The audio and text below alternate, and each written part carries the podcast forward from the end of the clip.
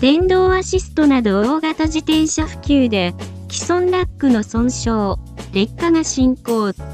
マンションの駐輪場に伴う課題解決はどうしたらよいか？駐輪場のことなら、ワンストップで調査、設計、提案、設置、メンテナンス、運営を行える会社として業績を伸ばしている会社がビシクレットです。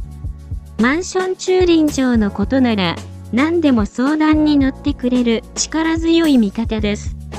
豊富な実績を背景にマンション駐輪場の課題、解決策について調べてみました。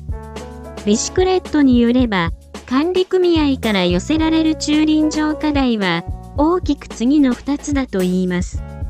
1つ、3人乗り大型自転車を中心とした電動アシスト自転車への対応。2つ、駐輪場の経年劣化対策。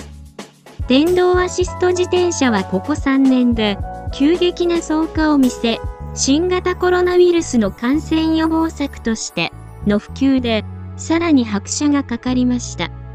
密を避ける移動手段として、自転車の存在感が増したためです。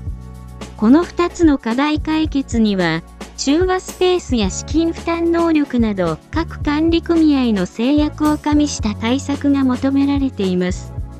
同社では、居住者の自転車の種類、保有状況、台数の実態把握、現況の駐輪場に対する住民の声を集約、分析し、最適な自転車ラックやその他アイテムのハードを決定、問題解決の最適化提案に全力を尽くしています。2つの解決策の柱となっているのが、次の3パターンです。1つ、垂直二段式とスライドラックの併用。収容効率と収容台数、使いやすさを求めた場合、この上下収納タイプが解決策の一番手だと言います。上段に通常の自転車、下段スライドは電動や3人乗り自転車に対応可能に。2つ、スライドラック。総台数のローを十分満たす駐輪場でも、収容ラックの対応仕様が全く満たされていない場合、収容操作の余裕を持ちながらバリエーションに対応できます。上段を利用する必要がない場合、